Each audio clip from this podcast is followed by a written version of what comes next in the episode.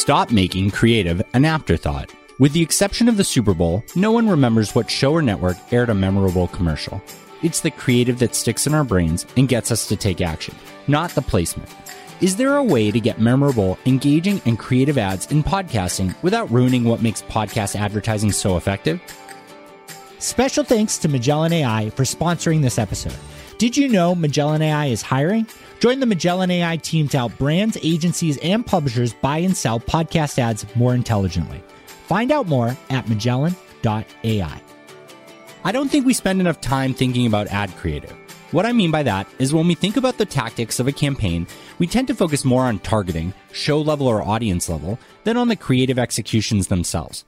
That's undoubtedly true when the creative executions are host read where the delivery of the ad creative is up to the host, relying on a series of talking points provided by the advertiser. So when it's time to analyze a campaign's performance, it's often easier to assume an underperforming show means the audience was a bad fit for the brand rather than to figure out what about the delivery didn't work and give it another shot. If you hadn't had a chance yet to watch the product deep dive I did with Veritonic, hopefully this article will encourage you to check it out. Their product's entire focus is around campaign and brand optimization from a creative first perspective. And rewatching it made me realize just how easy it is for podcast advertising to deprioritize the ad creative. Some of this stems from the ad tech side of things. Every podcast ad server that supports tag based attribution and dynamic ad insertion offers the ability to track at least at the line item or strategy level, but not all of them support the ability to track at the creative level. So if the attribution is the goal, which is becoming more and more of the norm, it can be pretty time consuming to make sure every publisher on a campaign can track each creative individually. Part of it is on the publishers themselves. There's often pushback around the number of ad reads they'll provide for a campaign, if they'll even provide any additional ad reads, negating the ability to test multiple executions.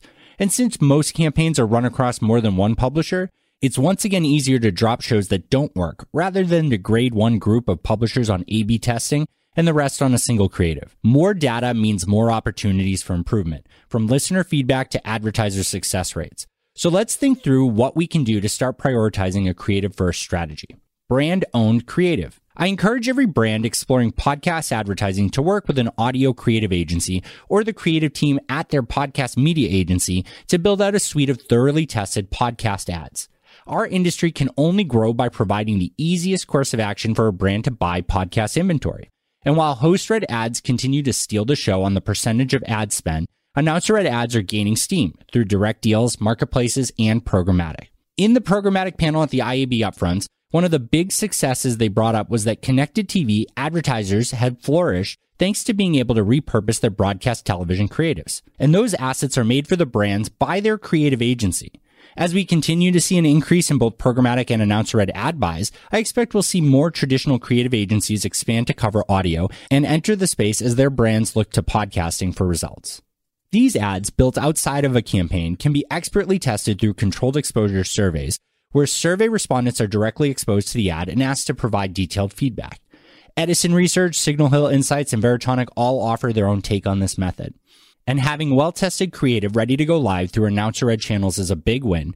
Those ad units also provide great examples to host read partners of a solid ad read from the brand's perspective. That, along with well developed talking points, gives host read publishers an example of a perfect ad that they can then adapt to their own voice.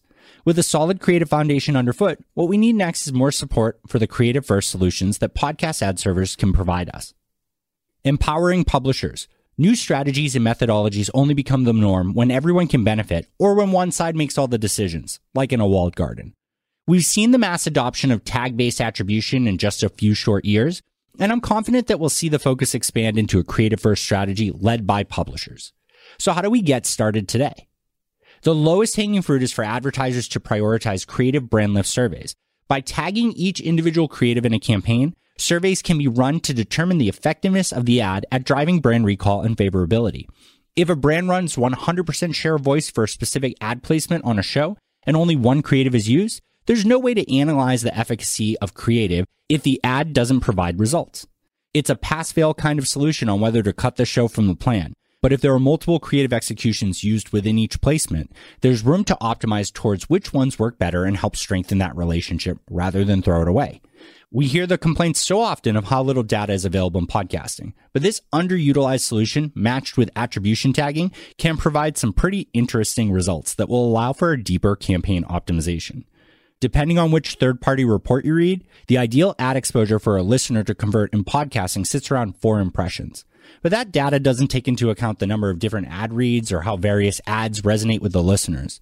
Both surveys and tag based attribution work very well on their own, but this is the path towards incorporating the two and building up better industry benchmarks around creative executions.